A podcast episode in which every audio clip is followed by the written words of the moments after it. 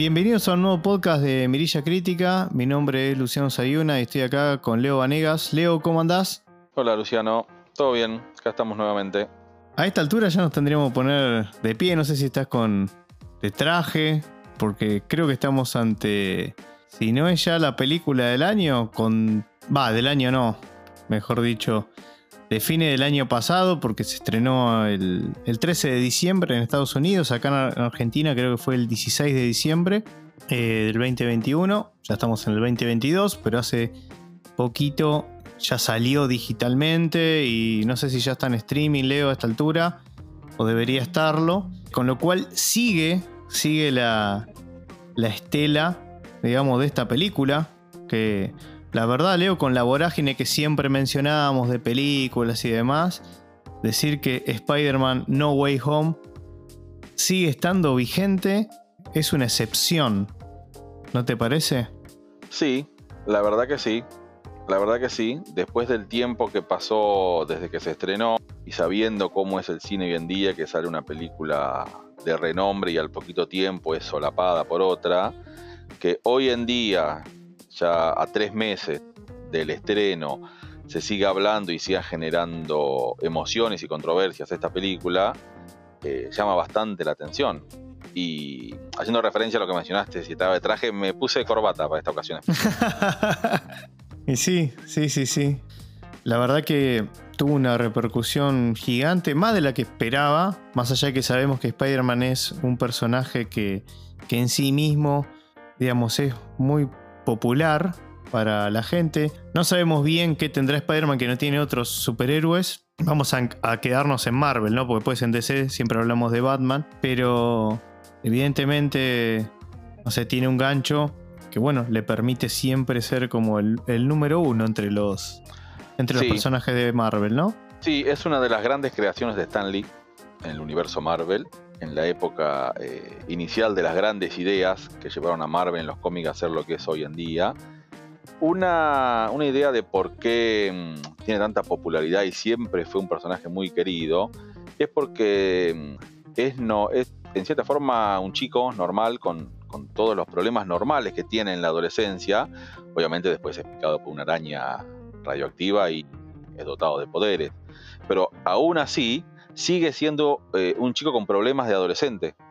Claro. Entonces por ahí muchos se ven, se ven reflejados, identificados con ese personaje. Después, bueno, con el tiempo fue, fue cambiando un poco la, esencia.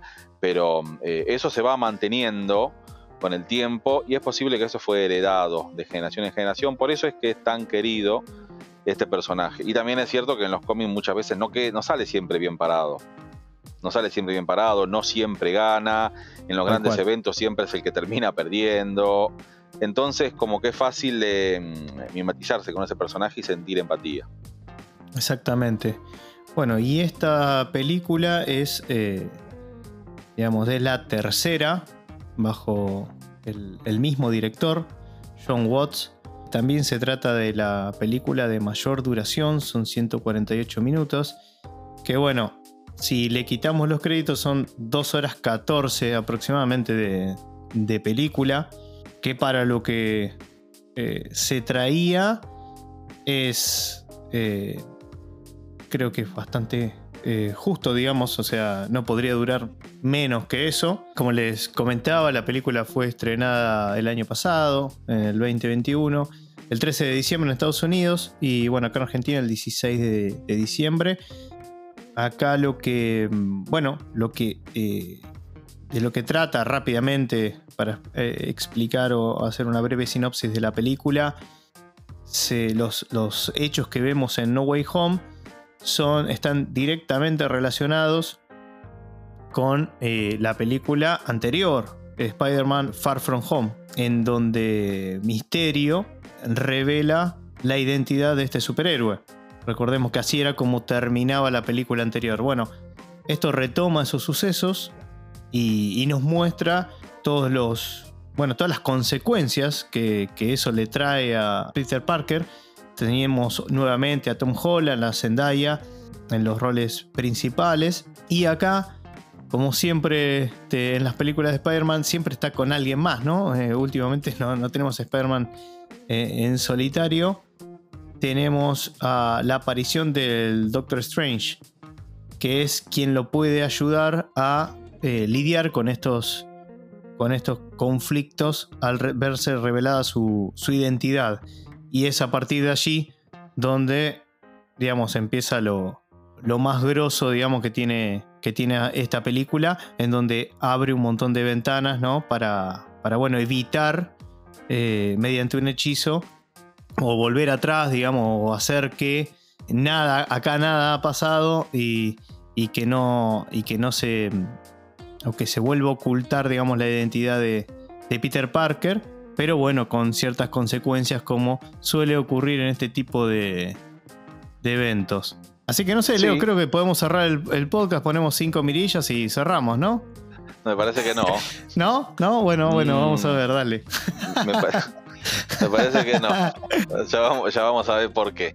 Y antes de, ya abrirnos y, adentrarnos en la peli, eh, recordar que el podcast va a tener spoilers, que a esta altura ya no sé si decirle spoiler, porque la verdad que eh, no sé cuánto tiempo duró, pero hoy en día se siguen mostrando todas las, partes claves de la película por todos lados, digamos. A, esta altura ya no, ya no podemos hablar de spoilers, ¿no? Ni tampoco vamos a decir algo que sorprenda a alguien. Supongo, salvo que no tenga redes sociales o, o no acceda este, a internet, ¿no?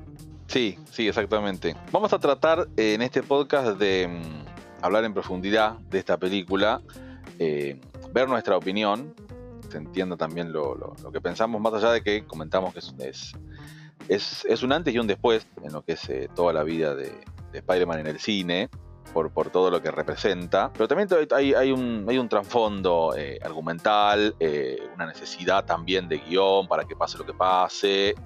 Y vamos a ver si, si, si entendemos también la vorágine colectiva que tuvo esta, esta película, ¿no? Para ver si realmente se, se, merecía toda esta, esta locura que causó. A ver, sí es cierto, sí es cierto, como se lo mencionó el año pasado y principios de este, que prácticamente esta película salvó la industria del cine porque veníamos de cines cerrados por la pandemia, estreno de películas con muy, poco, muy poca venta de entradas, y cuando se salió la, venta anticipada de esta película, eh, se agotó todo.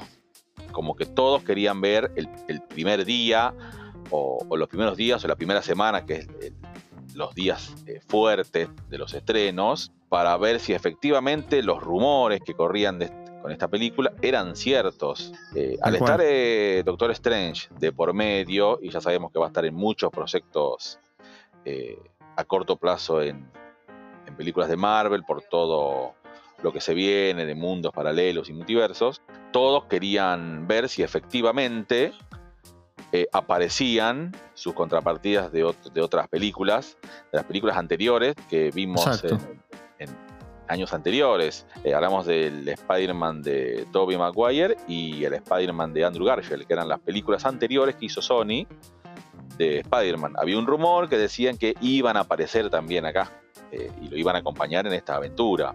Tal cual. Eh, siempre que se les preguntó a estos actores, ellos lo negaron rotundamente y es muy bueno cómo se llegó hasta la película sin, sin a nada. la, verdad. que eso, toda la parte de, marketinera funcionó excelentemente. Por eso, digo, a ver, un dato sobre lo que vos decís que ahí no podemos. Eh, a ver, hay cosas que no, van más allá, digamos, no son opinables, son, son este, datos. Es la película más taquillera de la historia de Sony. En 11 ah, días nomás recaudó 1.6 mil millones de dólares. O sea, en los primeros 11 días. Así que contra eso no podemos, no podemos decir no, no, que es una película más. Por eso también eh, al principio mencionábamos el hecho este de que, que haya durado tanto y todavía siga. O sea, estamos grabando este podcast y sigue todavía eh, la estela de, esta película.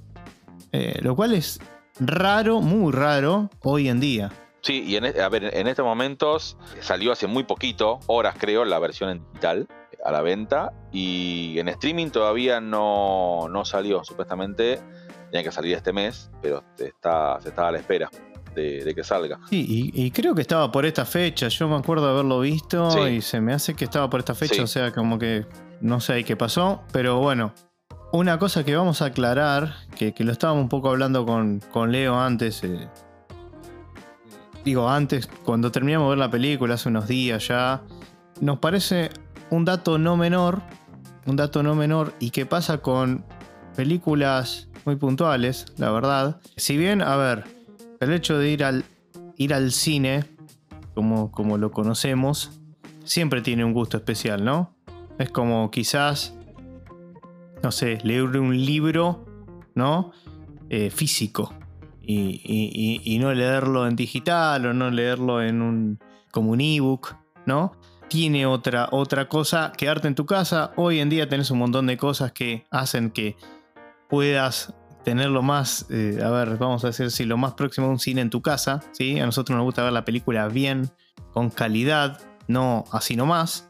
Pero nada va a reemplazar obviamente en cine, sobre todo en este tipo de películas donde acuden muchas personas.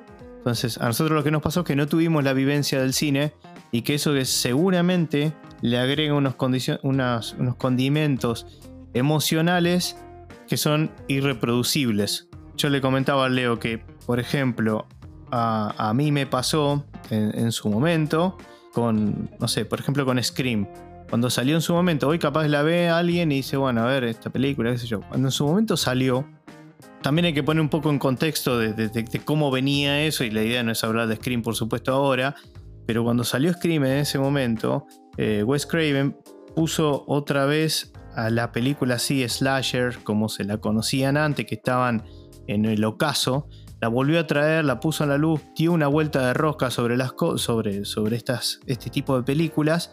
Y es el día de hoy que todavía me acuerdo lo que era ver una película de Scream en el cine. La verdad que el público es como que era compinche de la misma película.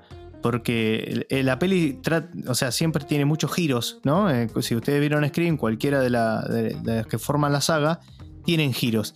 Y es como que el público se, empatizaba mucho con la, con la película. Y era, la verdad, ir al cine a ver una, película así era totalmente diferente a que si te quedabas incluso viéndola, no sé, capaz con, podría ser lo más similar viéndola con amigos en tu casa, ¿sí? Yo creo que con esta película pasa algo parecido, sobre todo leyendo o escuchando testimonios, que eso no se puede negar. También tenemos aquellos de que para no quedar mal dicen lo mismo para no pensar de que ellos no. El hecho de no pertenecer, ¿no? Que es como hoy en día está muy. con el tema de las redes sociales y eso, no nos vamos a poner en, en psicólogos ahora, ¿no? Pero digo, el hecho de no pertenecer a veces, bueno, hace que las personas digan más o menos, bueno, si todos están diciendo esto, vamos a decir esto. Tampoco es decir, che, todos están diciendo esto, entonces yo voy a, a opinar en contra para ser el distinto. Entonces, bueno, nosotros confiamos en, en, en que nos crean lo que nosotros, a nosotros nos, nos producen las películas o las series. Como decía Leo algo al, al, comienzo, vamos a intentar transmitir todo lo que, lo que vivimos con esta, con esta película. No sé, Leo, si, si vos querías decir algo, pero ah, más o menos esto como para, para aclarar eh, y poner un poco en contexto de cómo la vimos, ¿no? Porque no, no podemos decir algunas cosas sin haber estado eh, en el cine, ¿no? Sí, sí, por supuesto. Y también separar bien lo que vos mencionás después de lo que es la película en sí, ¿no?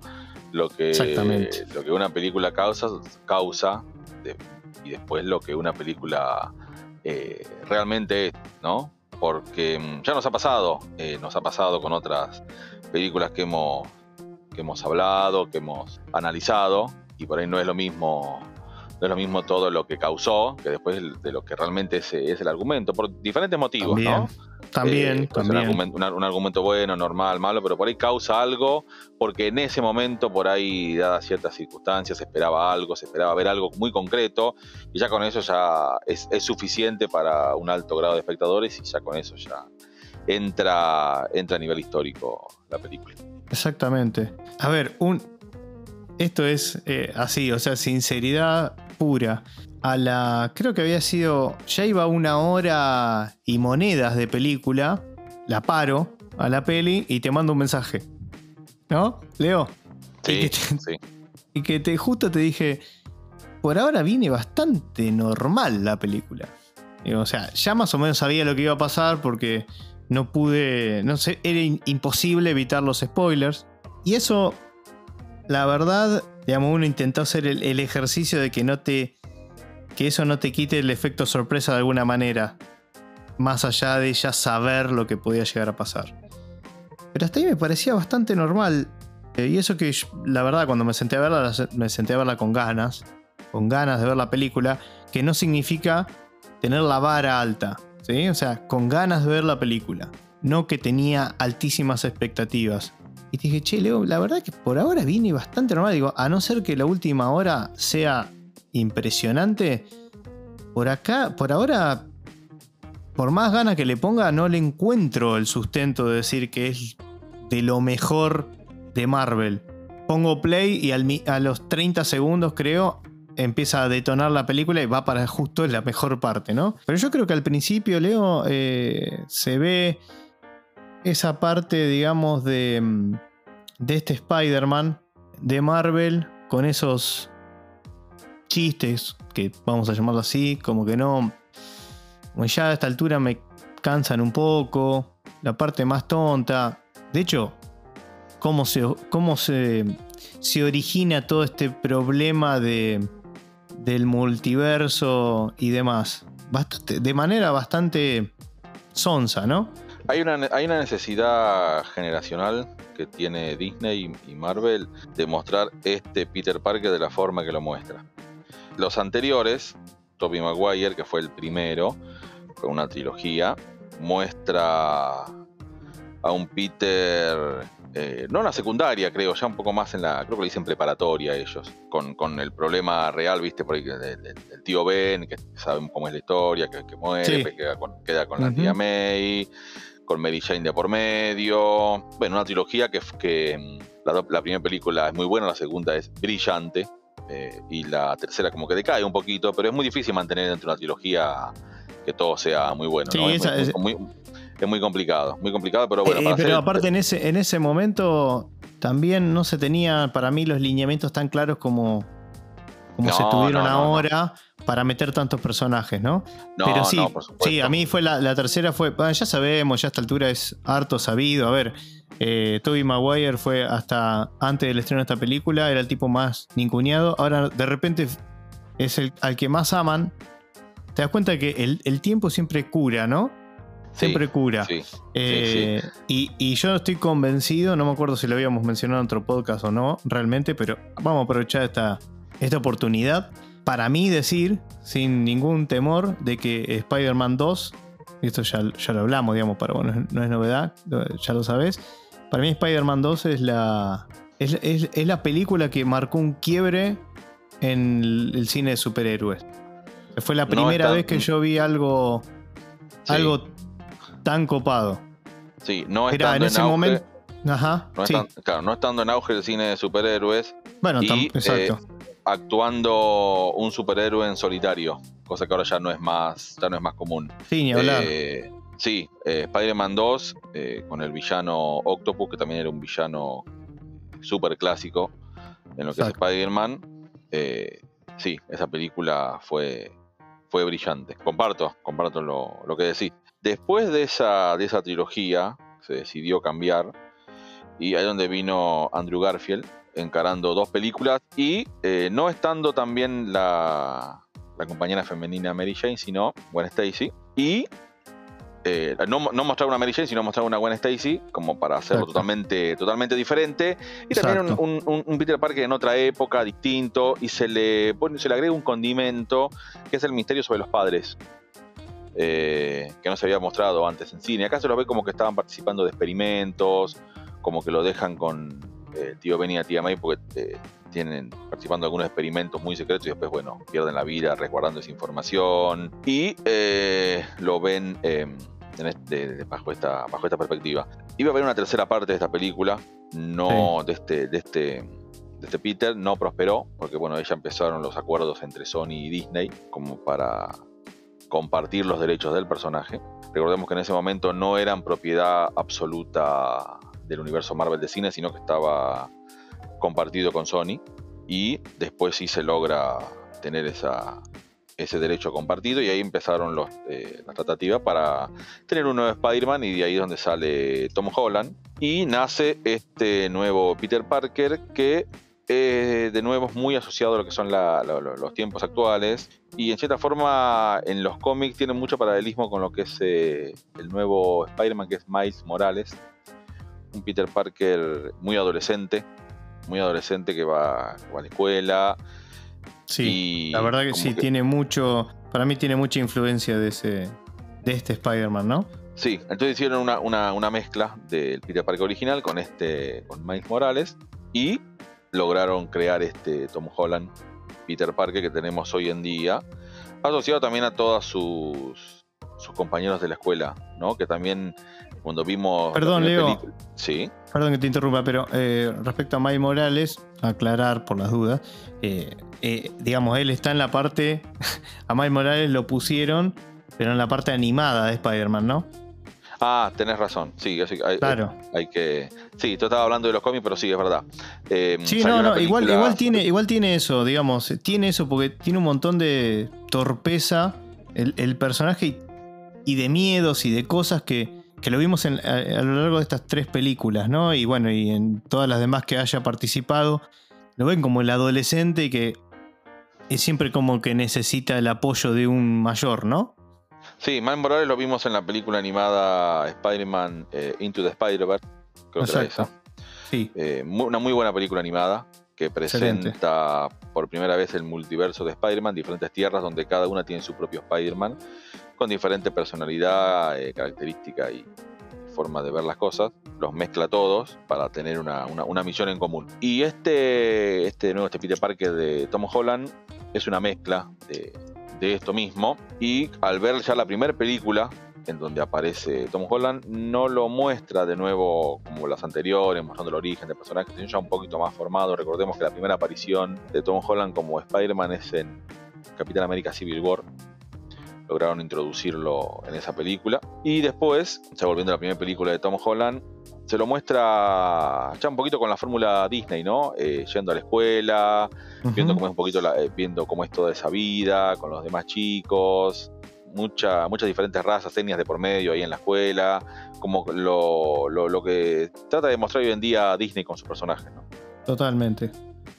Si querés podemos eh, ya ir para el lado donde él recurre a ya que habíamos comentado en la sinopsis, ¿no? De para dónde iba la película, la película se dirige por esos lados, o sea, él se ve atormentado porque se revela su identidad, la gente sabe quién es Spider-Man, entonces lo, atormentan, se ve perseguido, después, bueno, obviamente, nada, las, autoridades lo van a buscar, porque acá también lo que había pasado era que había gente que estaba a favor de Misterio, eh, entonces se lo ve a Spider-Man como un asesino y y demás, este, lo van a buscar, lo, interrogan, bueno, lo, lo, lo, detiene la policía y bueno, le toman declaraciones, bla, bla, bla. Incluso a, la tía May la acusan de como de como, él, como ella estaba eh, bajo el cuidado, digamos, de un menor de edad, como de como descuido, ahora no me sale la palabra, como, cómo se llama, pero legalmente, como que la quieren a ella también meter en este, en este revoleo.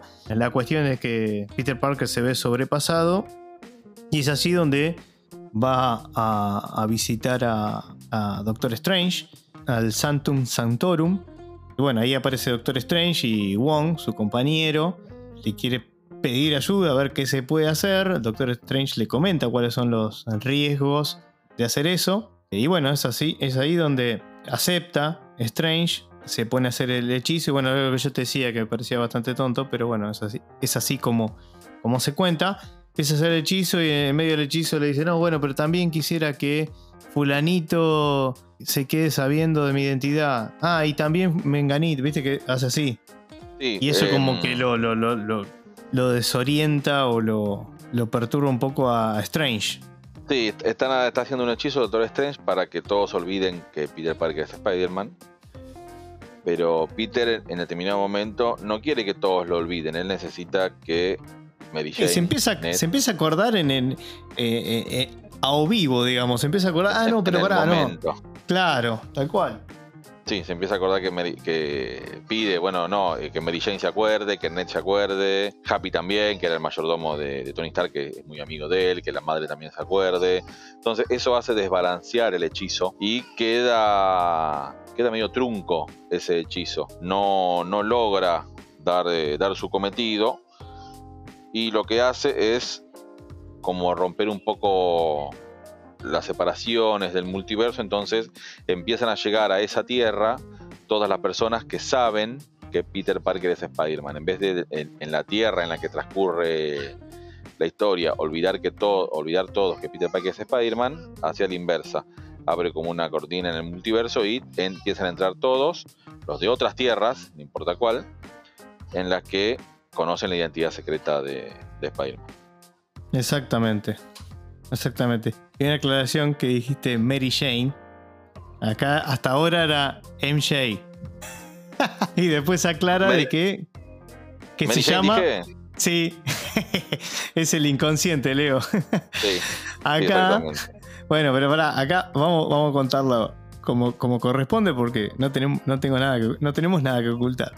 Eh, en una parte, Zendaya, digamos, aclara que se llama Michelle Jones. No me acuerdo cómo, cómo, cómo había sido la escena, eso lentamente no me acuerdo, Leo. Pero cuando dijo Michelle Jones, yo me quedé pensando y dije, pará, ¿cómo Michelle Jones? ¿Qué está inventando un personaje? Ahí en, en, una fracción de segundo, ¿viste? Y después me quedé pensando, digo, pará, en las anteriores películas, ¿la habían mencionado? ¿Habían dicho Mary Jane? Siempre dijeron MJ. Digo, me parece que siempre dijeron MJ. Y así fue cuando vos me dijiste, que muy inteligentemente siempre dijeron MJ. No sé si por si acaso o porque ya sabían que esto iba a ocurrir en algún momento. Creo que va más por ese lado.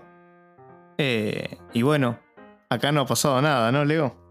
Sí, es muy. Mary es un personaje muy fuerte, tanto en lo visual como en lo argumental, y es muy difícil insertarlo de nuevo en esta película sabiendo que este Peter es diferente. Entonces lo que hicieron es meter un personaje con las iniciales MJ y llamarlo MJ. Disney es muy inteligente, entonces dijeron, bueno, vamos a ver qué pasa, a ver si este personaje gusta o no, sabiendo de antemano que la actriz que lo representa es Zendaya, que es de la factoría Disney, hizo muchísimos trabajos en Disney. Hoy en día ya es una actriz de renombre, ¿no? No está, tan, no está ligada a Disney, la única relación que tiene es con Spider-Man. Entonces la pusieron en ese lugar y llamémosle MJ. Si llega a gustar, a un grado bastante elevado, podemos decir que es Mary Jane más adelante. Si no, le cambiamos el nombre. Pero es, eh, fue así, fue así lo que hicieron. Sinceramente, no terminó mucho de cerrar ese personaje. No importa si era Mary Jane o era Michelle Jones, no importa qué personaje sea. Sinceramente, no terminó mucho de cerrar eh, a nivel general. Si, si se necesitaba una compañera para el protagonista, y bajo ese concepto, yo creo que Zendaya está muy bien, sin importar quién sea. Sin importar quién sea. También tengamos en cuenta que este Spider-Man tiene cero relación con el tío Ben, cosa que es un, personaje clave en la vida, en el origen de Spider-Man, y acá no se le da relevancia en lo absoluto. No, Entonces, pero... sacándolo, sacándolo de todo eso, que no tenga su Mary Jane y que no tenga su Gwen Stacy, está bien. Bueno, y un poco sabíamos, y bueno, algo después ocurre en la, en la película, ya llegaremos a ese momento, pero como que ese lugar del tío lo ocupa justamente la, la, tía May, ¿no? Como que todo se, se concentra en la tía May. Pero bueno, creo que al final termina como Digamos, yo cuando, cuando lo vimos en, en Homecoming, por ejemplo, en la primera película, y se nos presentó todo este, conjunto de personajes, como vos decías, de diversas etnias, de esto, del otro, muy, muy a lo Disney de hoy, como que, qué sé yo, aceptar que era Mary Jane no tiene nada que ver, pero bueno, en fin, en ese momento, ¿no? Si nos paramos en ese momento. Bueno, la tía May nada que ver, o sea, todo nada que ver a lo que uno podría llegar a, a esperar, como, no sé, pasó con el Spider-Man de Tobey Maguire, ¿no? Que tenía más sentido con el Spider-Man más clásico, si se quiere. Entonces, ahora que se abre toda esta cosa del multiverso, quizás pensarlo de, esa manera me parece como que tiene sentido. Si sabemos cómo, cómo viene la movida en los cómics y, las y, otras, y otras cosas, ¿no? Pero en ese momento no, no, a mí no me cerraba por ningún lado. Entonces, como vos decías, Leo, aparecieron. Eh, en realidad, la primera aparición fue el Doctor este, Octopus, que aparece así de la nada, con, bueno, con la, obviamente, con el uso de la tecnología, aparece como lo vimos en Spider-Man 2. Se aparece ahí y, y bueno, ahí confronta con, con Spider-Man hasta que en un determinado momento ve que no se trata del Peter Parker que él, que él conoce o que él conoció. Y eso lo desconcierta totalmente.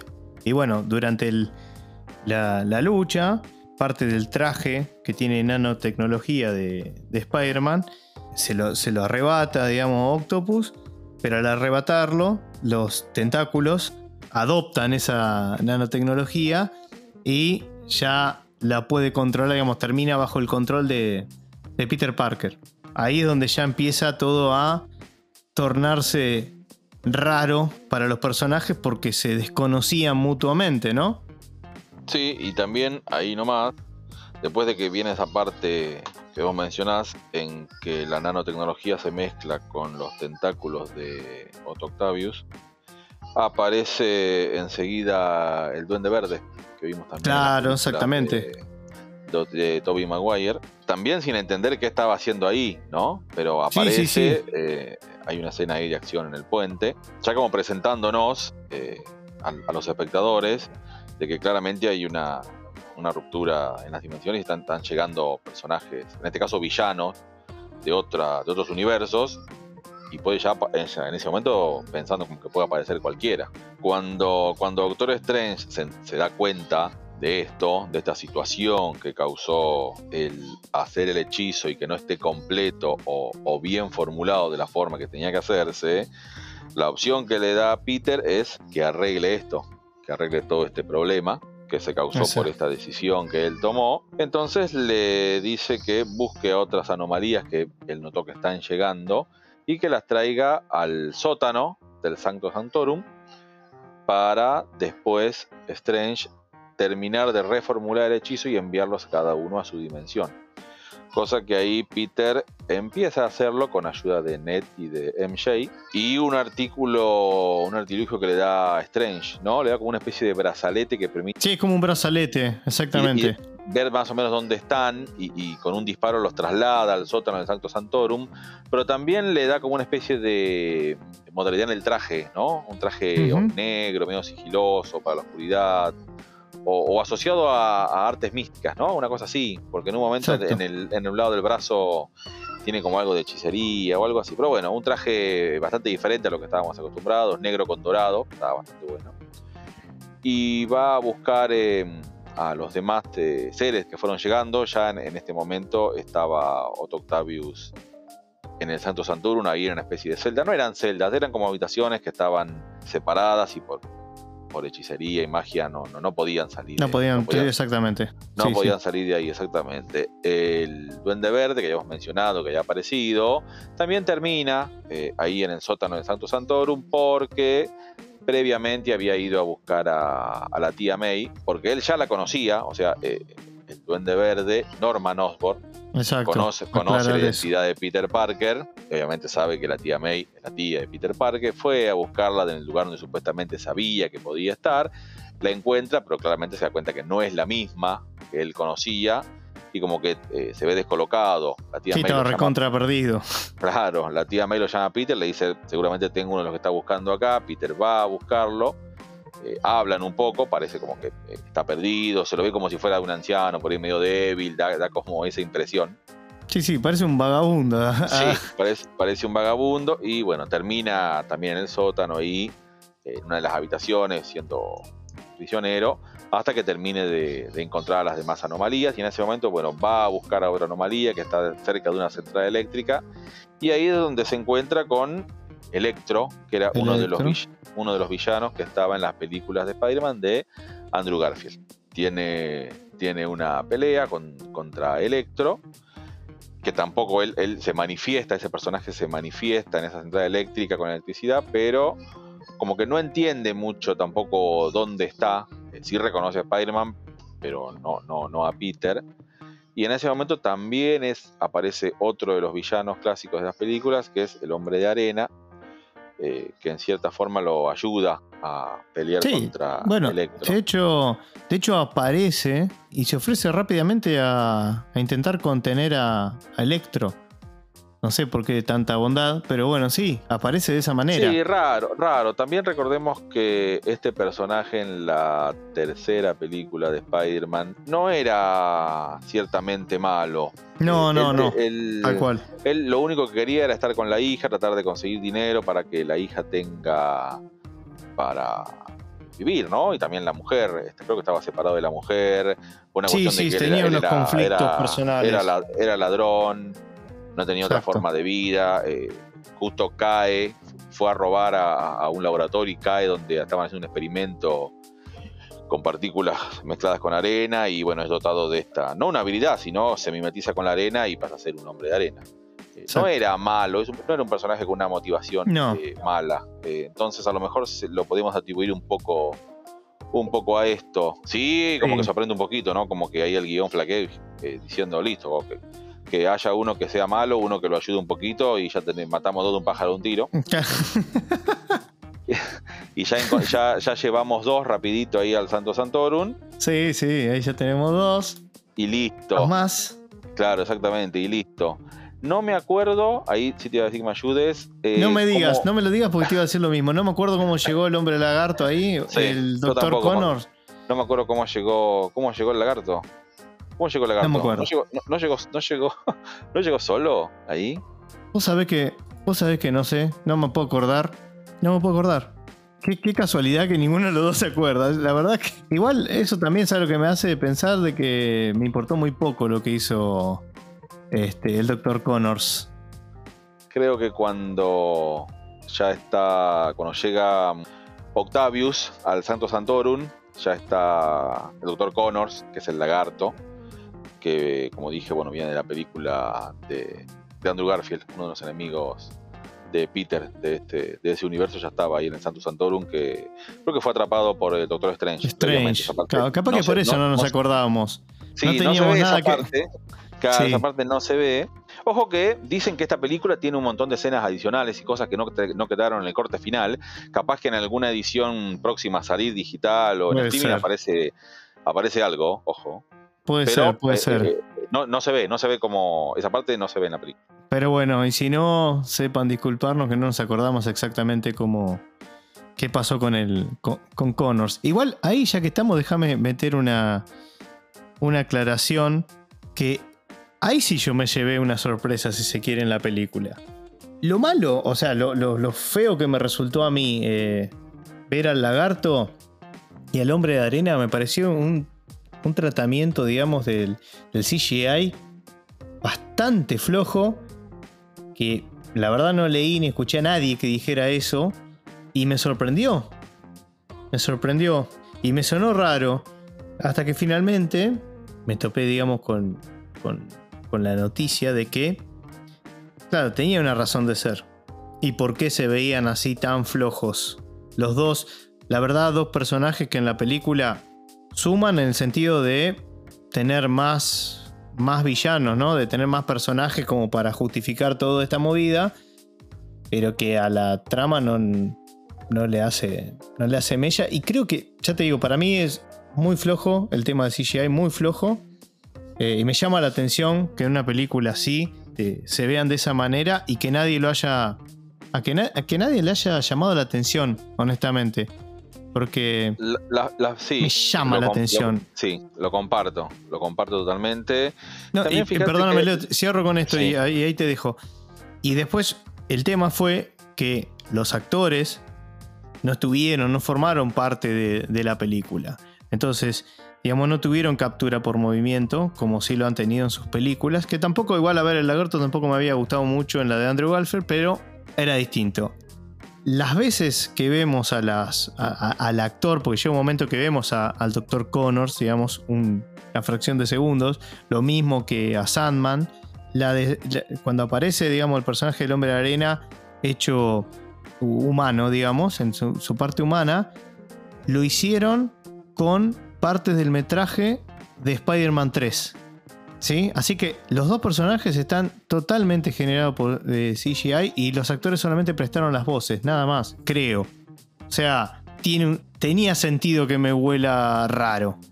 Para mí eran conscientes de esta mini falencia de efectos por ahí no a la altura de estos dos personajes, pero fíjate que siempre aparecen en situaciones que están oscuros, cuando hay sombra. ¿Te diste cuenta de eso?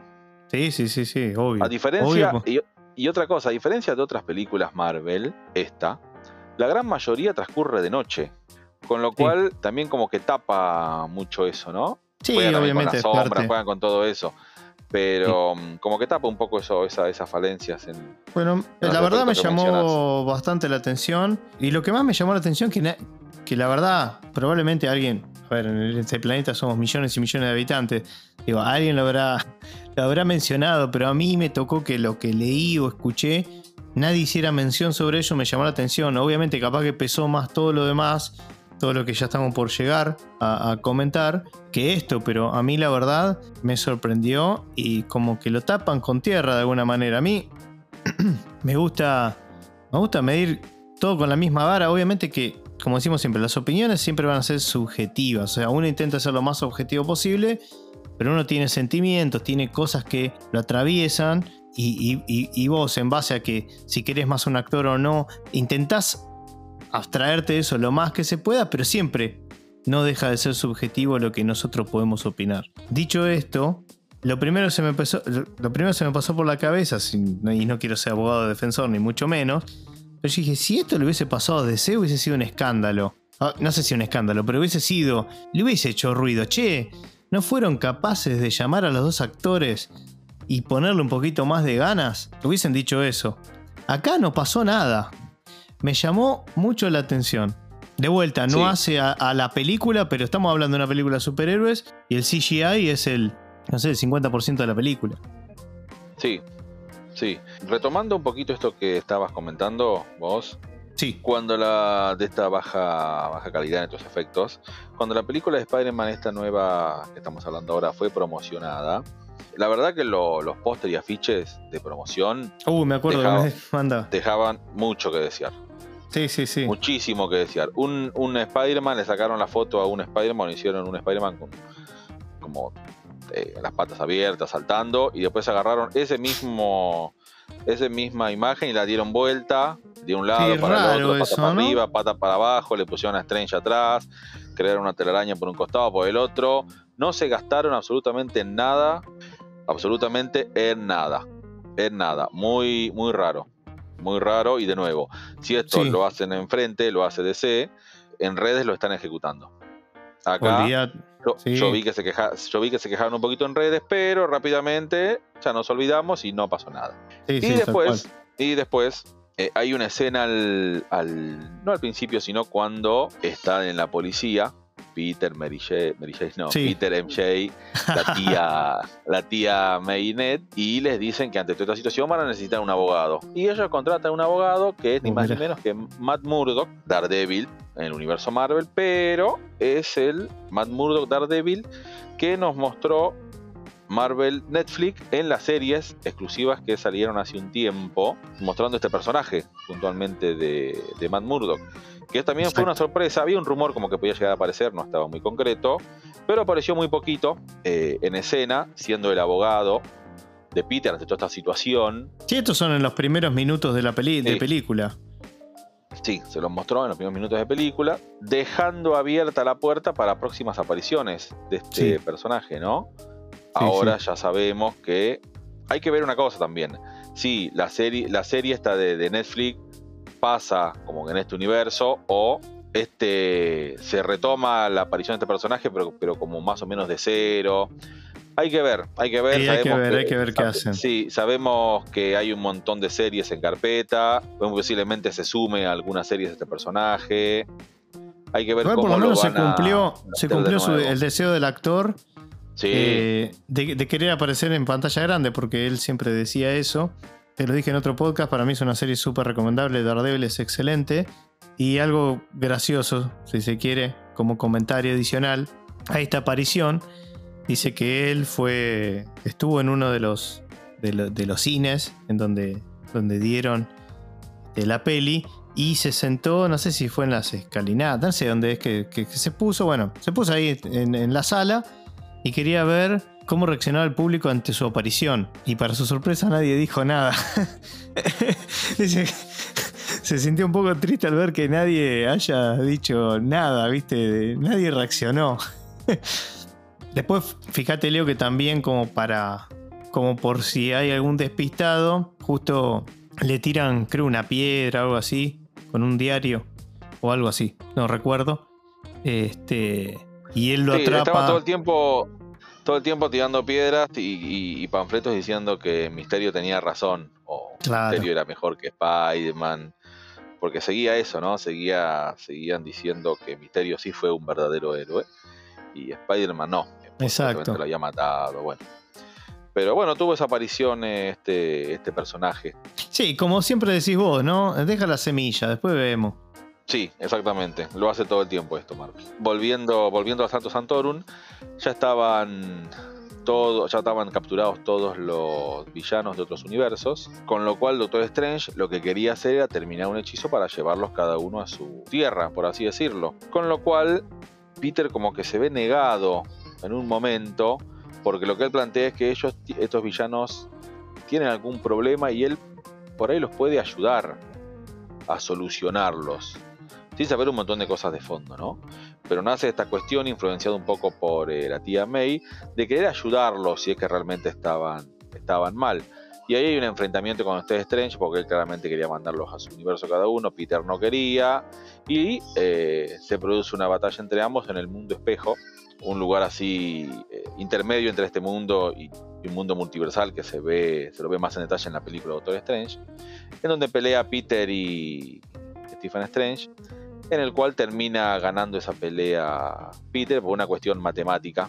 Podemos llegar a cuestionar esta situación de por qué Peter, Spider-Man, le gana de esta forma al Doctor Strange.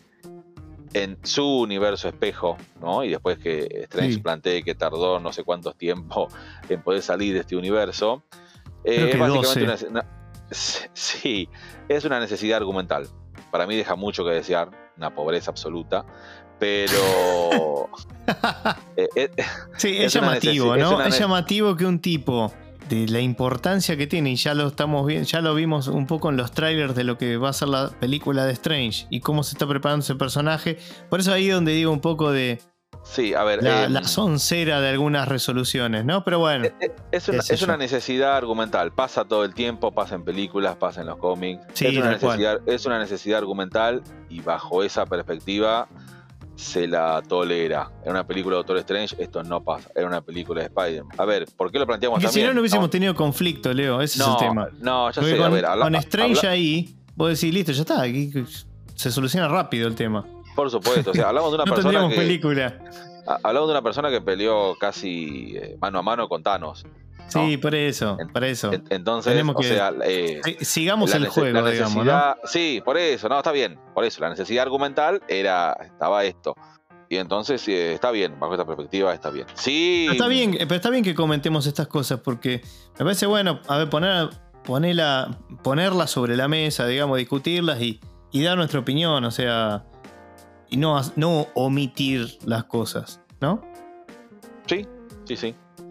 Sí, entonces bueno, Peter deja atrapado en este universo espejo sin ese anillo que tiene Strange para hacer agujeros y pasar entre mundos o entre lugares. Se lo da a Ned después a su amigo y él se lleva a todos estos villanos al departamento de Happy, donde está esa máquina tecnológica de Stark que le permite crear armamento y artilugios para ver si los puede ayudar con tecnología, porque al fin y al cabo todos fueron afectados por experimentos científicos que no dieron el resultado esperado. Sí, para a todo esto, perdón Leo, a todo esto y a esa altura teníamos todos villanos que parecían Lassie, ¿no? O sea, estaban todos súper preocupados por, por, volver a su mundo y con tal de volver eh, haciendo cualquier cosa, ¿no? O sea, portándose recontra bien. Porque nadie intentó escapar o decir, bueno, yo voy a hacer... Hasta ahí estaban totalmente colaborativos. Estaban, no sé si preocupados por volver a su mundo, algunos sí, otros no, no sabían por qué estaban ahí. Fue muy raro. Eh, sí, fue todo muy raro. Lo, que sí es verdad. Eh, era raro. Era raro, lo Que sí es verdad que si ahí te doy la razón. Como que estaban muy tranquilos. muy tranquilos. Hablamos, de villanos, ¿no? podemos obviar a, a, Octopus, que por ahí era el menos malo de todos. Exacto, sí, eso te Pero como que estaban muy, muy tranquilos, muy calmados. No, no cierra por ahí mucho. No cierra. Después sí, ahí, ahí Porque estaban muy abiertos a colaborar. Eso es lo que vos viste. No es que ponían eh, peros a todo, no. Pero bueno, ponele. Seguimos. y, ahí sí, ahí sí donde ahí, ahí te dejo, porque ahí justo en este momento es donde Luciano comentaba hoy al principio, donde ahí la película cambia. Sí, ahí es donde yo te dije, che, ¿qué pasa acá? Claro.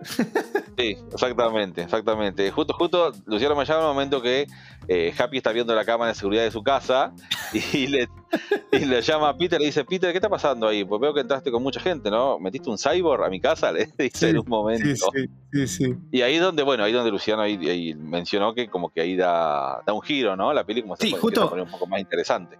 Claro, justo ahí este Spider-Man eh, vemos que enciende, digamos, su sentido de arácnido, se, activa su sentido de arácnido, siente que algo está fuera de, fuera de lugar. Y bueno, y ahí vemos donde aparece, para mí, el mejor lejos de toda la película, que es William Dafoe. Ahí es donde se destapa el duende verde en su, su máxima expresión. Y bueno, de ahí se va, va, todo, va arranca abajo, ¿no? Sí, ahí es como que los demás villanos como que reaccionan, de, se dan cuenta como que son malos, es, es una sensación que me dio, se dan cuenta como que son malos y entonces empiezan a, bueno, empiezan a robarse esa tecnología que había en cierta forma en el edificio, empiezan a, bueno, destruir todo y Norman Osborn obviamente va un poco más, que es el Duende Verde, y realmente sí quería, básicamente quería matar a Spider-Man sí, sí, sí. A todo, a todo esto afuera de la casa, del departamento, ¿no? Estaba la televisión, cámaras de televisión. Estaba Jonah Jameson, un periodista muy ligado a todo esto del universo de Spider-Man. Y también es el mismo actor que estuvo en las primeras películas de Tobey Maguire de Spider-Man haciendo este mismo personaje. Que es un periodista, dueño de un, canal de, un, diario, del Daily Bugle, que siempre estuvo en contra de Spider-Man. No importa qué hacía Spider-Man, que hacía cosas buenas o malas, él siempre hablaba mal Siempre hablaba mal de Spider-Man. Y acá nuevamente, bueno, hace, hace su aparición. Este desenlace, el desenlace de toda esta situación, de que está, hay, una pelea, que está la pelea está bastante buena. Puntualmente la, la que tiene Spider-Man con el Duende Verde. Termina con, el, con el desenlace de, la tía May muerta, fallece. Y eh, bueno, ahí tienen, antes de, antes de morir, tiene un cruce, cruce de palabras con, con Peter. Eh, llega la policía, Peter logra escapar. Y los, después los amigos MJ y, Ned que estaban en Santo Santorum ven esta situación en la tele, la tele. Y no, no logran encontrarlo, ¿no? Como un poco para estar, eh, para estar con Peter ante esta situación de que tienen que muere la tía May, que es el único familiar. Sí, ahí, ahí tenemos el quiebre total también del personaje, digamos, de Peter Parker como personaje. Sí, sí, como que siente, también se siente culpable por, por toda esta situación, o sea... sí, sí, eh, ahí, lo vemos quebrado realmente, o sea, más allá, digo, no digo quebrado porque haya llorado, no, digo quebrado emocionalmente, ¿no? sí, sí. Sí, sí, por supuesto, porque la tía May era como su cable a tierra dentro de toda esta locura de, mundo de superhéroes y, ya no está más ahora. Ya no está más. Ahí los villanos escapan, no sabemos a dónde van, no sabemos a dónde van, porque después ya directamente la, próxima aparición se cerca del final.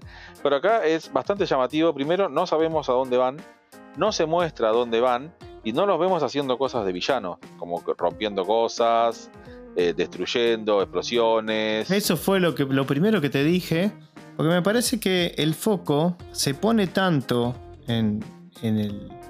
Que no me parece mal, ¿no? Digamos, todo lo que es el fanservice, que ya, ya sabemos y vamos a llegar hasta eso sino que creo que algunas cosas, digamos, que es como que a veces el, trayendo una frase súper utilizada, ¿no? Que, que, que, el árbol a veces tapa el bosque, ¿no? Y, a mí me llamó mucho la atención. Y bueno, para, están todos estos villanos. Primero que están todos, como dijimos, colaborativos, bla, bla, bla, se ayudan, no ponen muchos, muchos peros. Y después cuando se escapan, ¿qué hacen? Porque no vemos destrucción en la ciudad, eh, no vemos que No vemos nada, o sea, parece como que a mí lo que me da la sensación es como que ellos están aislados, o sea, más allá de la intervención de la policía, de, Jameson, eh, el periodista, no vemos que la ciudad se vea afectada por este conflicto. Siempre casualmente sucede en el bosque ese, después bueno, ahora vamos a llegar ahí, a, a la resolución en la Estatua de la Libertad, pero ¿y qué hacen esos villanos? O sea, ¿qué hicieron en toda la película? Nada. No, no hicieron nada. O sea, no hicieron nada. Sí, No, no es raro eso. hacer. Sí, es muy raro. Como que, como raro. que para mí No, como, no un, como un hueco ahí, ¿viste? Como que te- tendrían que haber rellenado con un... Mostrarlos como que, che, mirá, se liberaron, ¿viste? O sea, es como están haciendo de las suyas y después, bueno, sí, yo no te digo que estés una hora mostrando eso, pero por lo menos algo porque me parece como raro, ¿no? Es como que desaparecen del mapa y después, bueno, eh, te dejo continuar con lo que ibas a seguir.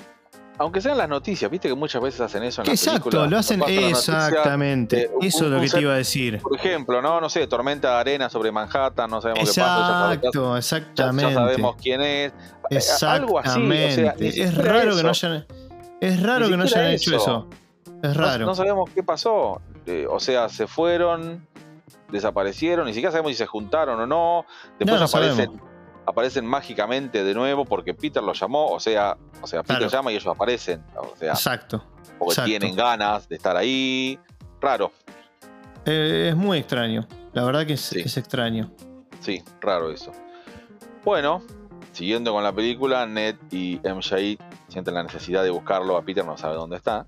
Entonces, Ned usa ese anillo que tiene Doctor Strange para ir de un lugar a otro de forma rápida, ¿no? Crea ese círculo en la realidad, lo cruza Sí. como un portal. Y estaba. Entonces MJ le dice: Bueno, pensemos en Peter, eh, activa ese poder, a ver si lo podés hacer o no. Que da la casualidad que Ned lo puede hacer, está muy bueno eso. Que él lo Ah, puede sí, hacer. sí. Viste que él, ya, él antes decía, che, yo tengo como unos. Que le decía al Sí. Doctor Strange. Él sentía como que tenía algo mágico. Sí. Sí, sí. Dicen que eh, en próximas películas hay como cambios interesantes en el personaje. Vamos a ver. Y seguramente me, me da la sensación como que ver. va a ir por ese Sí. lado, ¿no? Pero bueno, eh, Ned hace este, este portal como para encontrar a Peter y lo llaman a ver Peter y ha- hace este portal, piensan en él y se abre, se abre este agujero eh, en la realidad y ven que hay un, un, un Spider-Man así en, como en los callejones Exacto. y, y le, dicen que vengan, viene, se aproxima, salta el portal y viene un Spider-Man. Cuando se saca la máscara, eh, vemos que es el Peter Parker de Andrew Garfield, que había sido trasladado a esta, a esta realidad, a esta tierra, por este hechizo que salió mal de, de Doctor Strange, que lo afectó Peter al principio, que estuvimos Claro. contando. Entonces Ned y MJ no, no saben quién es. Él le dice que es Peter Parker, pero no, no le creen. Le piden que haga cosas de hombre araña y el otro no, no, no sabe qué hacer. O sea, se cuelga del techo y no hace mucho, no hace mucho más. Creo que está la tía, creo que la tía o la abuela, me parece, la abuela. La abuela me parece que es. La abuela de Ned y justo le dice que ya que está ahí trepado del techo, que saque una telaraña que viene costado. saque una telaraña, sí, sí, sí. No, no llegaba con la escoba, fue a sacar la telaraña y, y volvió mientras eh, MJ le tiraba unos panes, porque no, para ver si se activaba el sentido arácnido, que, que no Sí, se activaba sí. porque no, no sentía nada malo. Claro, exactamente. Esta fue una. eh, en cine seguramente fue una, una- un gran, una gran emoción, fue un gran salto, sobre todo porque en determinado momento se había filtrado como que este, este actor, Andrew Garfield, iba a estar en la película. Él lo negó rotundamente hasta el último momento. Sí. Hasta el último momento lo negó. Es más, cuando Emma Stone lo, lo llama, Emma Stone fue mm, la actriz que dio la vida a Gwen Stacy, sus Exacto. películas de Spider-Man. Y Emma Stone le manda, le, lo llama y le dice, ¿vos eh, vas estás en la película de, de- de Spider-Man, la nueva? Y él le dice, no, no, no estoy. No, no estoy en esas películas. No sé por qué dicen eso. Hasta ahí llegó ese secretismo. Porque después Claro. Emma Stone lo dice. hasta- me mintió hasta a mí. Yo después le dije, sos un tonto, no me, no- no me dijiste nada que ibas a estar. Claro. Eh, Sí, recordemos, que, recordemos que fueron pareja. Eh, creo que terminaron bien, no sé por qué se separaron. sí, seguramente, bien. sí. Bueno, Ah, termi- terminaron bien y bueno, eh, hasta, ese, hasta ese nivel llegó el secretismo, él no le- nunca le dijo nada. Es más, hubo una entrevista, creo, de, de televisión muy famosa con un presentador estadounidense que también se le, se le cuestionó esto a Andrew Garfield y él dijo, no, no, yo no, yo no estoy, y lo planteó bastante Ah, ver, bien, ba- bastante bien vuelta. lo planteó. todo lo que hicieron con esta movida y con esta película es para sacarse el sombrero porque Sí, lograron con creces su, su cometido. Yo creo que en el cine, como vos dijiste, eh, habrá sido tremendo, sobre todo en las- los primeros días barra semana, ¿no? sí. Sí, sí, Sobre sí, todo sí, eso. seguro. Sí, porque ya al ver que aparece este personaje ya era cantado el Obvio. próximo. Era cantado el próximo que iba a aparecer. Al darse cuenta ellos que no era el Peter que ellos querían ver, bueno, hacen de nuevo esta acción de abrir un portal para buscar otro Peter. Abren un portal, hay otro Peter y el que entra, pero ya este es un Peter un poco más, un poco más grande, ¿no? Un poco más entrado en edad, no estaba, no estaba con el traje Sí, de. Spider-Man, que estaba perdido acá en, en esta tierra también, y era el Peter de Tobey Maguire, ¿no? Del, del- el Exactamente. primer Spider-Man. Y bueno, como que mm, lo, lo saluda, le dice quién es y eso, y los otros dos como que se mira con Andrew Garfield, como que se dan, se sobreentiende que cada uno es un Spider-Man, ¿no? Claro. Logran, logran entender esto de los multiversos y eso. Sí, con total naturalidad, ¿no? A todo esto. Sí. Te- eh, ¿es, es cuestionable? ¿Podemos, podemos comentarlo como que No, es no, no, pero bueno, qué sé yo, no. ¿Sabes Hay lo que estaba un- pensando recién que no lo había pensado? Todo esto que estamos hablando, ¿no? De que estén los tres Spider-Mans, los tres Spider-Man en, en- en esta película. Eh, y que genera todo lo que genera. Obviamente que al estar juntos siempre todo se potencia, ¿no? Cuando, cuando son, son más de una persona o más de un personaje. Tobey Maguire fue víctima, vamos a decirlo así, de bullying. Durante años es el dueño de los memes, más o menos. Y de repente se volvió en el tipo más querido, o sea, en Spider-Man más querido, más o menos, también, ¿no? Eh, Andrew Garfield, las películas de Andrew Garfield pasaron, te diría, si me apurás un poco, sin pena ni gloria. Estuvieron en el medio y cuántas veces hemos dicho, che, otra vez vamos a empezar, otra vez van a empezar con otro Spider-Man. ¿Te acordás, no? O sea, ponerlo en contexto de, de- Yo sé que a vos te gustaron mucho, ¿eh? Ojo. Sí. No te, no te meto en la bolsa, vamos a decirlo así. Pero es más, dejá si te gustó o no te gustó la película. No muchos se acuerdan o tienen grandes recuerdos de, los, la- de, de las dos películas de Spider-Man de, de Andrew Garfield, sobre todo porque este, después ya tomó la batuta, digamos, esto, de Tom Holland y, y Marvel lo metió en Civil War y bueno, ya sabemos, ah, ya hablamos de eso y ya sabemos cómo termina.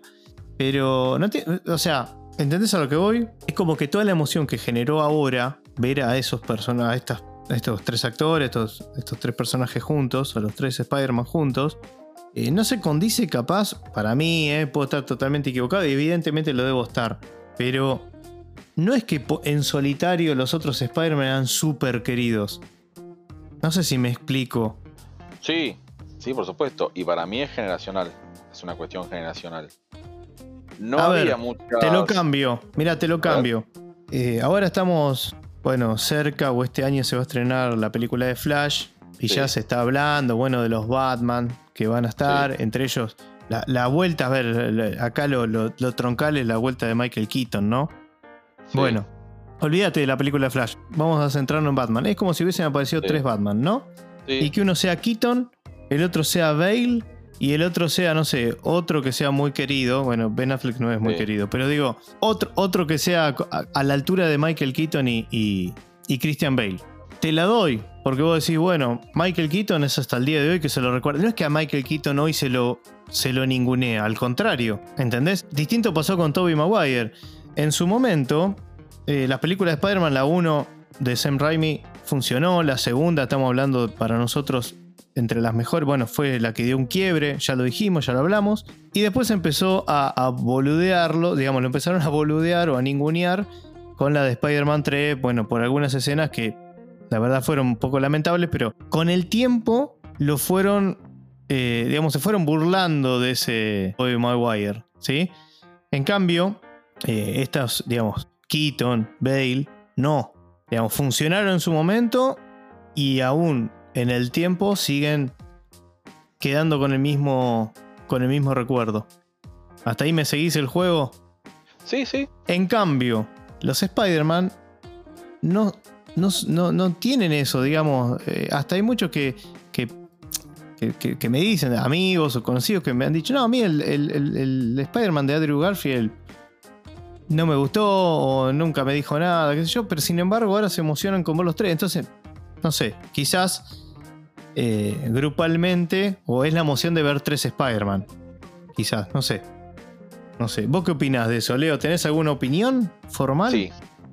Sí. ¿Qué decís? No la voy a asociar con. La voy a asociar en, lo que. No asociado a cómic ni nada de eso.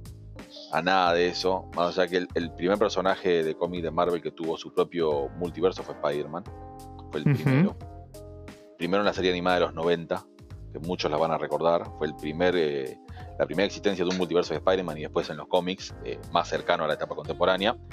Para mí es una cuestión que Disney nos, quiso. Está insertando a la fuerza de a poco, que es este concepto de eh, mismos personajes de diferentes tierras y que se entienda por ahí un poco más rápido de lo que ellos necesitan. Entonces, lo plantearon un poco en la serie de Loki, pero para tirarlo más a lo que es eh, el público general, el público común, la idea principal era, era esto, mostrar a los, todos los Spider-Man juntos que hubo, a los tres, mostrarlos de esta forma. No importa si eran queridos o no. No importa. No, no. A ver, eh, eh, lo, que, lo que iban a hacer este Marvel, Disney con esto, para mí está clarísimo. Yo lo que te digo es, la gente, yo veo mucho mensaje de, de, digamos, de, de, amor y de emoción con la aparición de Garfield y de Tobey Maguire. Yo creo que Tobey Maguire, igual Garfield no se queda atrás para mí está como el primero en consideración y me parece, ojo, voy a aclararlo. para mí me pareció genial eso, ¿eh? Genial y a mí me caen 10 puntos más. Me parece que, está bien la reivindicación que se le dieron a Toby Maguire. Deja un poco de lado todo esto que, vamos a decirlo así entre comillas, lo atormentó durante estos años con el tema de los memes y todo eso. Y también particularmente por, por la anatomía, no sé, la parte anatómica, cómo, cómo lucía, me gustaba Andrew Garfield como, como Spider-Man. Me, lo creía, veía como en él Spider-Man y, Peter Parker. Eh, así que dicho lo cual, no es que yo, a mí me parece, o, que no me gustó, al contrario, para mí está buenísimo. Lo que yo no entiendo es como todo eso que expliqué, básicamente, y que ahora de repente le tiene un amor increíble. Es como que no se condice con, con lo que pasó con sus películas en, otro momento. No sé, quizás es para hablar, no sé, de otra manera, pero como que eso no me, no, no, no, me cerró. Em, pero bueno, evidentemente eso generó a la gente y está buenísimo y ah, me encanta que haya pasado eso, que una película genere eso. Sí, también tengamos en cuenta que eh, eh, eh, esos mismos, las mismas personas que vimos estas películas de Tobey Maguire en su momento, no son por ahí las mismas que ahora están emocionadas con este Spider-Man. Por eso digo que es una cuestión generacional. Olvídate, bueno, lo que hizo fue juntar generaciones. Claro, por eso, eso que vos decís de, de, los memes y de todo eso, a lo mejor para los, de, la, gente de ahora, no, no, no, lo, usan, lo hacen, pero mm, a lo mejor desde, otra perspectiva. Olvidémonos un poquito del marketing, ¿no? Porque también esto Lo, logró, lo, logró el marketing efectivamente logró el marketing y, decir y, decir decir que algo no iban a hacer algo tranquilamente era fue casi como confirmar que lo iban a hacer. Entonces capaz que también jugó eso. Jugó ese deseo. Sí, sí, sí. Eh, y yo pienso que eso sí, sumó un montón. Sumó un montón. Sí, y, también como que se cargó un poco al público con eso, ¿no? Eh, lo que te decía, era mucha mucho posteo sobre, sobre eso y bueno, nada, la verdad que le salió espectacular. Espectacular, debe ser de las... Bueno, muchos hablan que es la mejor película hasta ahora hecha de, de Marvel, ¿no? Frase nunca utilizada, pero esta vez dicha por el público, que es lo más importante. Muchos dicen eso, ¿no? Gustó muchísimo. Por eso. Pero bueno. Muchísimo y sí, al día de hoy se sigue, sigue hablando y se va a seguir hablando. Tremendo. Así que contra eso, digamos, es, es inobjetable. No es opinable. Es tremendo el, éxito que tuvo esta, esta, película. La verdad es que yo me imaginé que le iba a ir bien, pero no pensé que iba a llegar hasta esto, digamos, hasta, hasta hoy en día seguir hablando de, de Spider-Man, de esta película. Así que bueno, Leo, bueno, estuvimos hablando de todo esto y te habías, que nos habíamos quedado en la, parte en donde se suman estos Peter Parker. Todos, todos Peter Parker de otras tierras, de otras películas. Logran encontrar al Peter de Tom Holland, logran consolarlo, por así decirlo, logran hacerle entender que ellos pasaron por lo mismo, por lo que está pasando él, que es algo común a todos los Peter Parker, este sufrimiento en la pérdida de un ser querido y le proponen su ayuda para lograr detener a los demás villanos en encontrarles una cura en cierta forma, pero no como para salvarlos, sino como para frenarlos. Para frenarlos, no sabemos de qué, porque no estaban haciendo nada, no estaban haciendo nada malo, no sabemos dónde estaban. Pero bueno, había que eh, encontrarlos como una, cura como para frenarlos si, hacían algo. Y después eh, Peter de Tom Holland hace una, especie, una breve aparición ahí ante las cámaras, como incitando a estos villanos que estaban desaparecidos a que se encuentren con él en la Estatua de la Libertad, que se le está haciendo un retoque, se le está condicionando con, una, con un escudo de Capitán América como en homenaje a un héroe caído en base a todo lo que pasó en Infinity War eh, y en, en Endgame, las últimas películas de Avengers. Entonces llegan, van ahí a la Estatua de la Libertad y bueno, ahí donde tienen el, último gran enfrentamiento, ¿no? Están estos tres Peter. Y se viene el momento más esperado. Está bien, están estos tres Peter Parker y bueno, aparecen, aparecen los villanos y tiene ahí un, gran enfrentamiento entre la Estatua de la Libertad y también toda la, esa construcción nueva que se está, que se está armando y tratan de, coordinarse un poco, porque empiezan, empiezan como a, a pelear pero como no están muy coordinados, no están acostumbrados a, trabajar un poco en equipo, sobre todo Toby Maguire y Andrew Garfield. Eh, sí, exacto. bueno, eso, equipo. Eso es justamente lo que le dice Holland, ¿no? Eh, bueno, Tom Holland, el, Peter Parker de Tom Holland le dice, bueno, eh, yo sí, soy parte de los Avengers, qué sé yo, ¿viste? Y ahí es como que hablan. Te hago un paréntesis. Yo pienso que también acá arranca como otra parte de la película que juega mucho con, con nosotros, ¿no? Con los espectadores. Como que hasta se autotiran palos a sus propias versiones de Spider-Man. Lo hace Garfield, lo hace Maguire. Se ríen y parecen estar riendo, pasarla bien en serio. Eso, eso lo tengo que decir. Sí, sí, es verdad. Formar una química espectacular los tres Spider-Man. Y creo que eso también fue algo que le llegó mucho a la gente, ¿no? Sí, exactamente. Tuvieron muy buena relación entre los tres, muy buena relación. Y también se notó muchísimo en, cámara. Hay algunas escenas que están no están guionizadas, están improvisadas, se nota. Hay una parte en, que salen, a pelear y Andrew Garfield les dice, chicos, los quiero, se abrazan. Ah, esa, parte estaba, habían dicho que estaba improvisada, quedó bien y quedó, En, el corte, en el corte final. Y bueno, después se, organizan un poco para, tener esta, esta pelea contra, contra los villanos. Eh, de a uno a uno logran curar, por una forma de decir, y si no es aplacar sus poderes, los poderes, para que no. para poder después llevarlos nuevamente, nuevamente a su mundo. Y al final queda.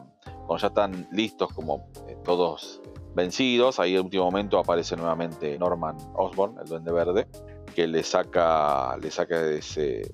Eh, ese artilugio que tenía Doctor Strange para enviarlos de nuevo a sus tierras, como que no quiere, no quiere volver a, volver a la tierra de él.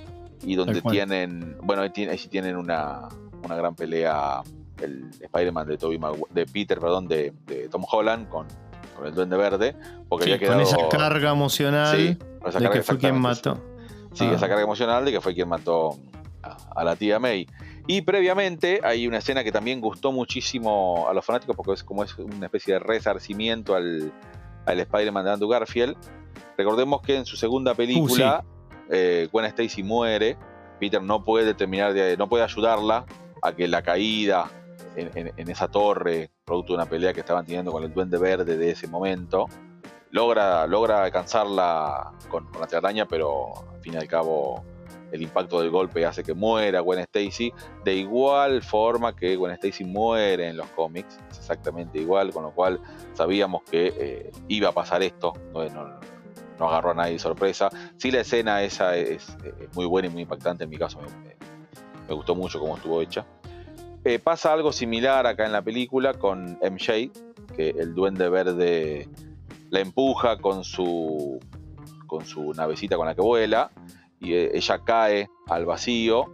Tom Holland trata de, de ayudarla, no llega, porque nuevamente el Duende Verde con su planeador lo tira para otro lado. Exacto. Y el Peter de Andrew Garfield, al ver esto, inmediatamente rememora esa situación y se tira de lleno a tratar de rescatarla para que no muera.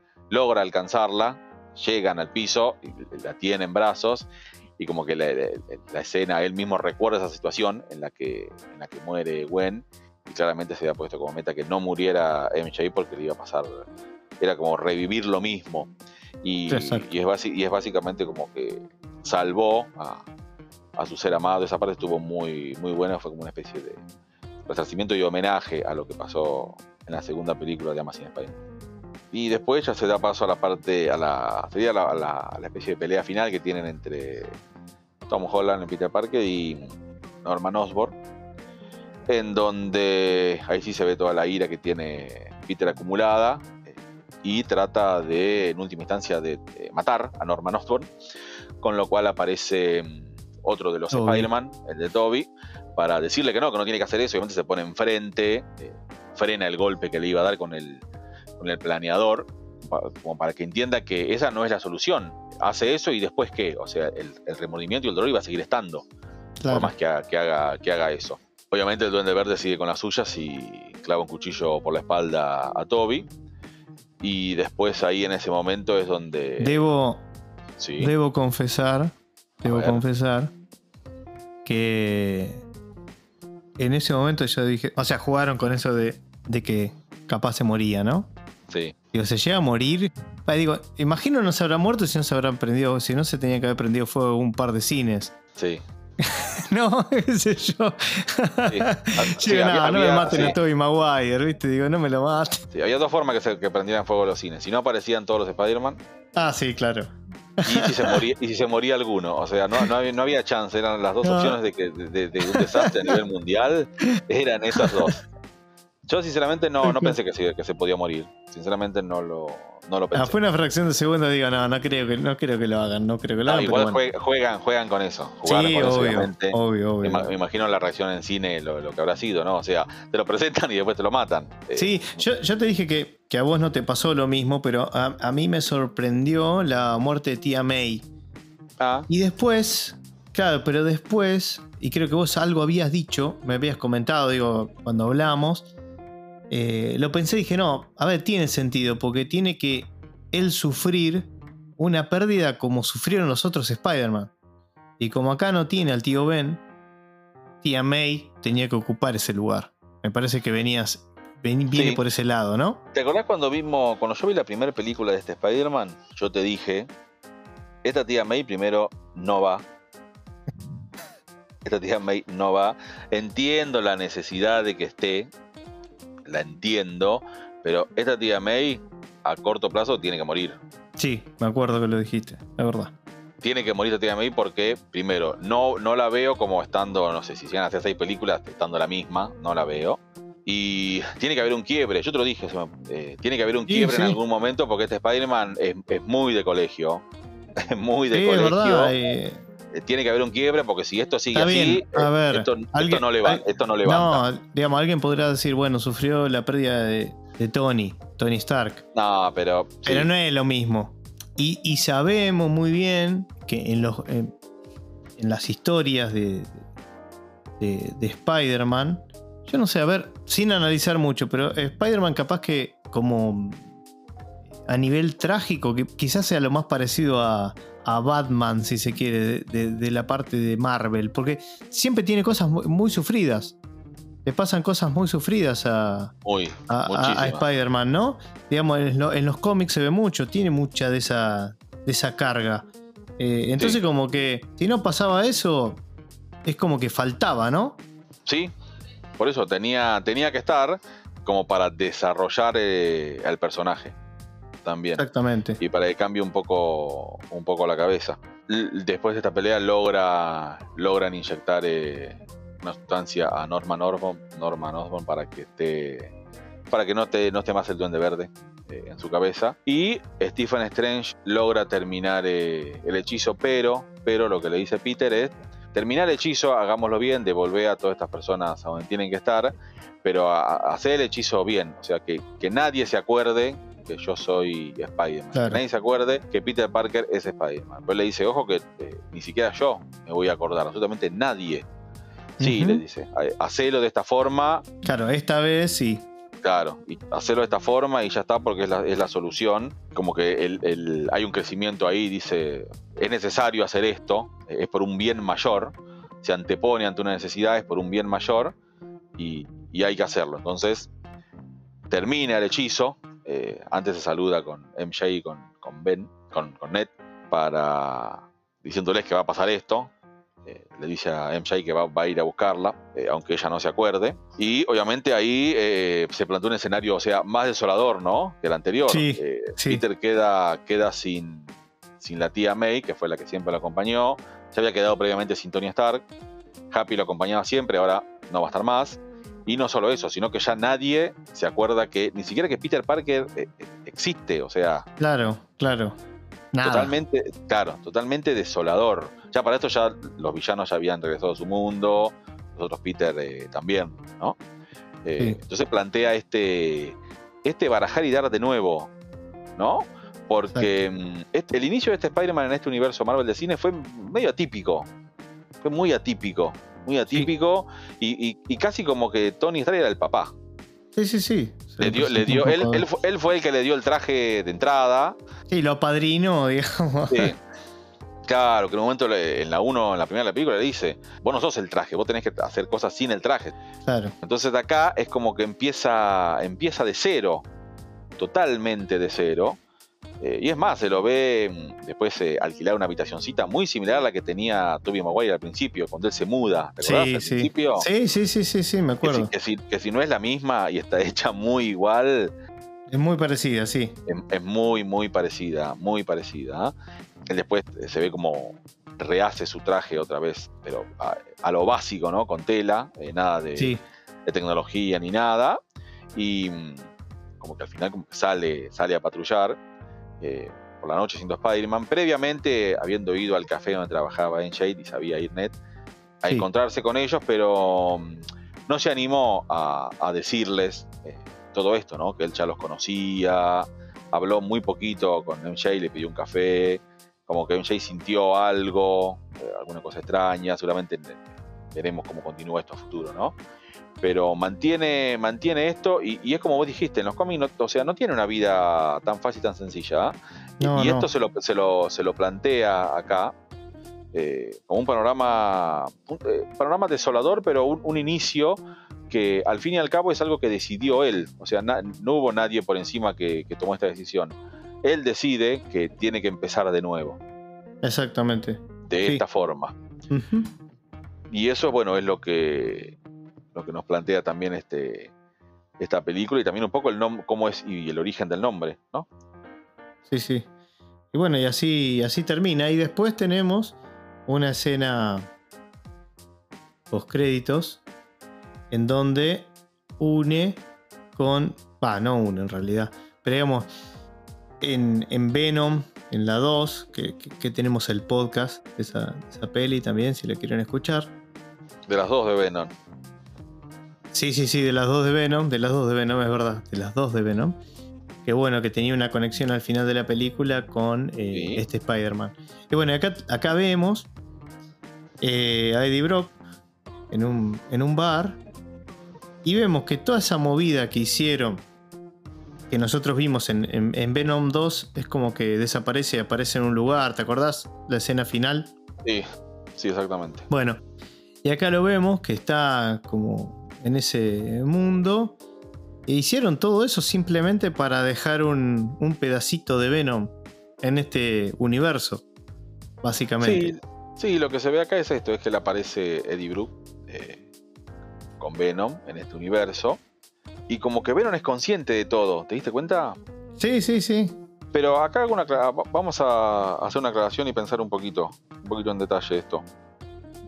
Supuestamente el hechizo fallido trajo a todas las personas de otros universos a esta tierra que sabían que Peter Parker es Spider-Man. Este Venom no sabía que Peter Parker es Spider-Man. No. No, no lo sabía. A menos a menos que se esté pensando en que Venom sea como una especie de, entidad alienígena que lo es, pero a nivel colectiva, que en alguna forma esté relacionada con el Venom que vimos en la tercera película de Spider-Man de Toby. Ah, eso que creo que es. Que, ese sí sabía que Peter es Spider-Man. Si no, no es verdad, pero se me hace como demasiado. Pero bueno, sí, qué sé yo, no sé. Todo puede ser, Leo, igual, ¿eh? Es buena esa. Porque si no, buena. Si no, ¿cómo es la lógica de que. sí, el argumento lo requiere, eh, está bien. Sí, igual, a ver, para mí, ya te digo, para mí el objetivo era dejar ese pedacito de Venom ahí y ya sabes que, bueno, de última, quedó un pedacito de Venom, ¿entendés? Sí, igual, a ver, sí, está bien, está muy bien. Y después ya tú se volvió para su, volvió a su planeta. Sí, a ver, también en, algún momento eh, hay, que mezclarlos, ¿no? A ver, en algún momento hay que hacer una película buena de Spider-Man contra Venom. Hay que hacerla. Supongo que algún día o, a, lo mejor lo veremos. O a lo mejor, no sé, los dos juntos, que Venom sea medio bueno, como que tenemos ahora, que es un, un Venom. Un Venom. Tenemos hoy en día un Venom que está muy de la línea de estos enemigos que vimos ahora, muy calmados, muy lassi. Eh, ¿Vos decís el de. Sí, el, sí, el que, vimos en las películas? Sí, no, olvídate. o sea, más parecido. Eh, eh, si, lo muestran casi como un, alguien bueno, por poco. Sí, y, igual acá, acá le voy a pegar algo, a, un golpe en general a las películas de Marvel eh, asociado a esta, escena post. Últimamente las escenas post vienen media flojona. Flojona, sí. Media, media flojona, como que antes sí era, era un enganche para lo que vos podías, podías, podías esperar, podías ver y estaba bueno.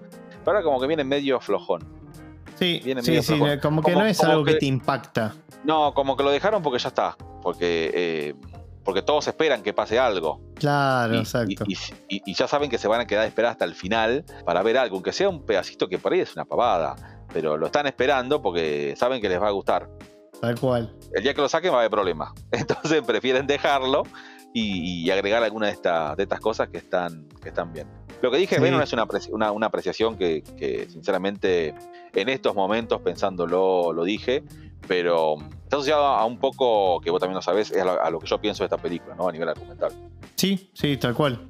Sí, sí, sí, lo, tengo muy, muy presente y muy claro. Y después, bueno, tenemos al final, nos deja, que menos sorpresivo aún, es, que no sé por qué hasta lo porque recuerdo haber leído de que la película tenía dos escenas por crédito. Y yo bueno, ¿cuál será la segunda? La segunda en realidad es el tráiler de la película Strange. Eh, o sea, eso no es una escena post crédito. No me jodan. Pero bueno, ahí vemos lo que va a venir y bueno, en fin. Y ahí llegamos al fin de la película. Em, bueno, Leo, si creo que, hablamos un montón. Creo que incluso podemos hablar más todavía esta película da para, para bastante. Pero si querés, podemos enganchar alguna cosa que haya quedado ahí dando vuelta junto a las calificaciones. Dale, sí, me parece bien. Dale, pasamos a las calificaciones entonces.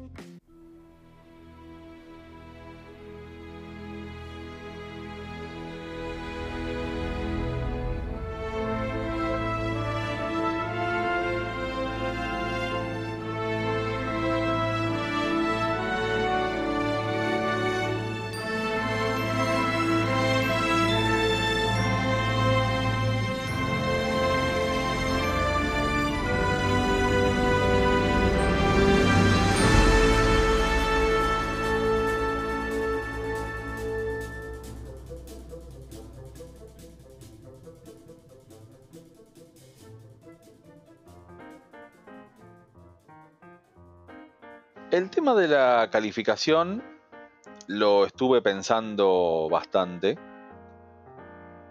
Spider-Man no es un personaje a nivel general que me llame mucho la atención. Sí, he leído bastante, he visto todas las películas, me gustaron.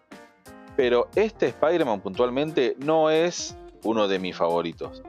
La primera película de este Spider-Man me gustó, estuvo bastante bien, es lo que yo esperaba en cuanto a, a que reaparezca este personaje.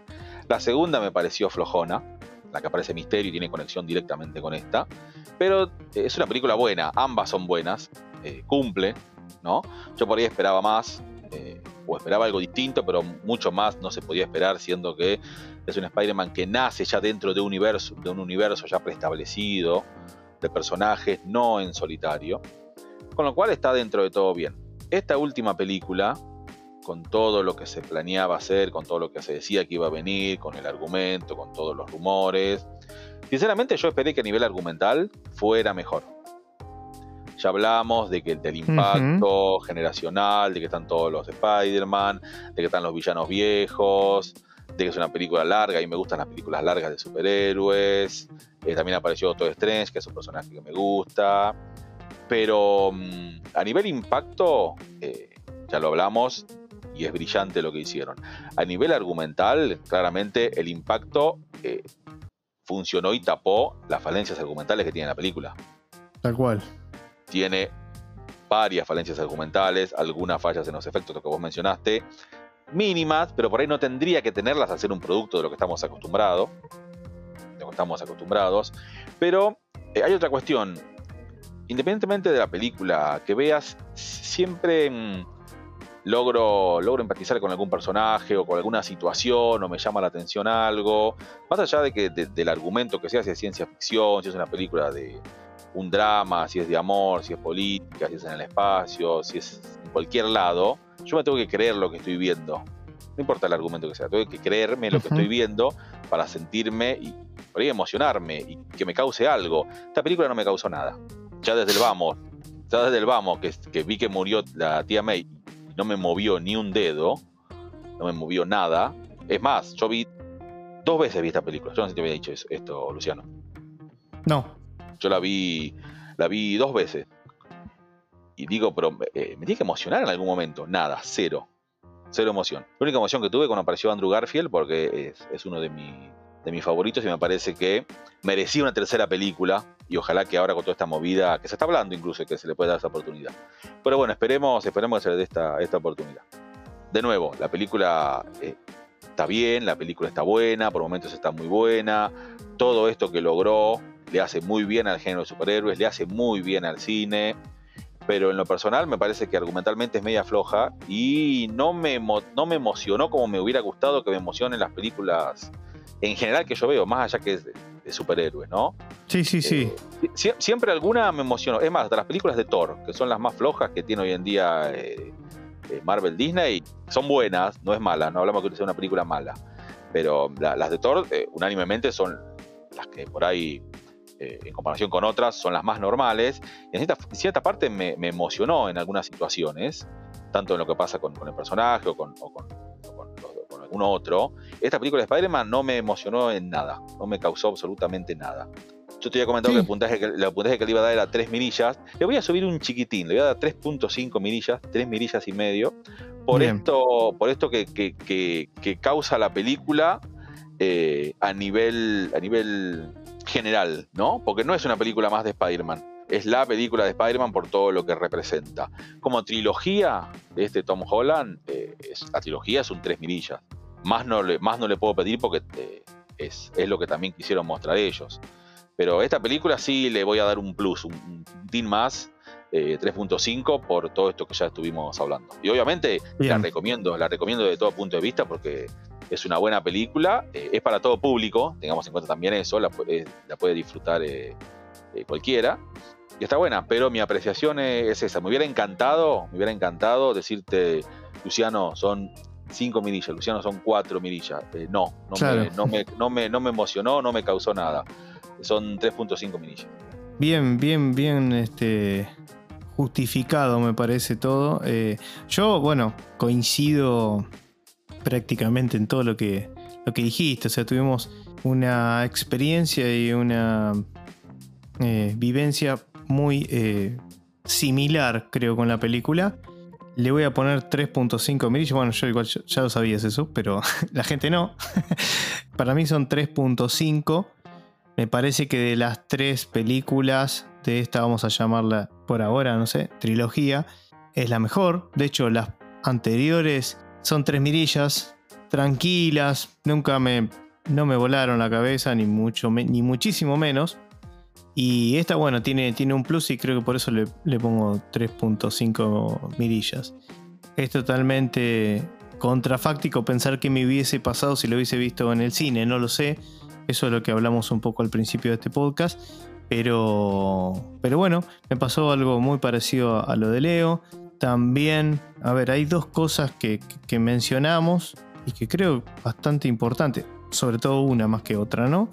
Que es el tema del, de la trama, como que siento el, el, el, el, trato que se le dio a los, a los villanos, con esas cosas que fuimos comentando, de que como que no tuvo ninguna repercusión en, en la ciudad su presencia.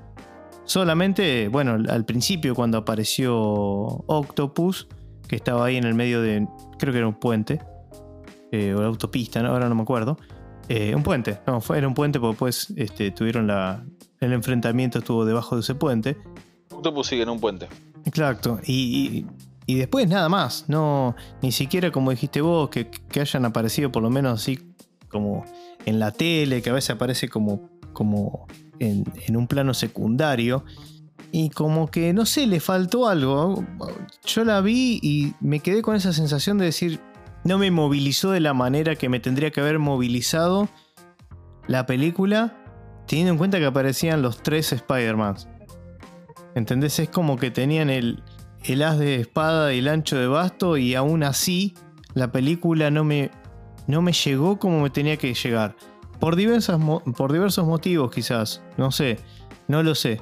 La verdad que no lo sé y evidentemente un poco acá, el sapo de otro pozo soy yo, y ahora te incluyo a vos porque lo acabas de decir, quizás seamos nosotros porque, a ver, a la luz está de que al, no sé, no voy a tirar ningún porcentaje, pero debe ser muy alto, de la gente que vio la película salió súper satisfecha, así que ese algo lo debe tener. Cada uno sacará sus propias conclusiones.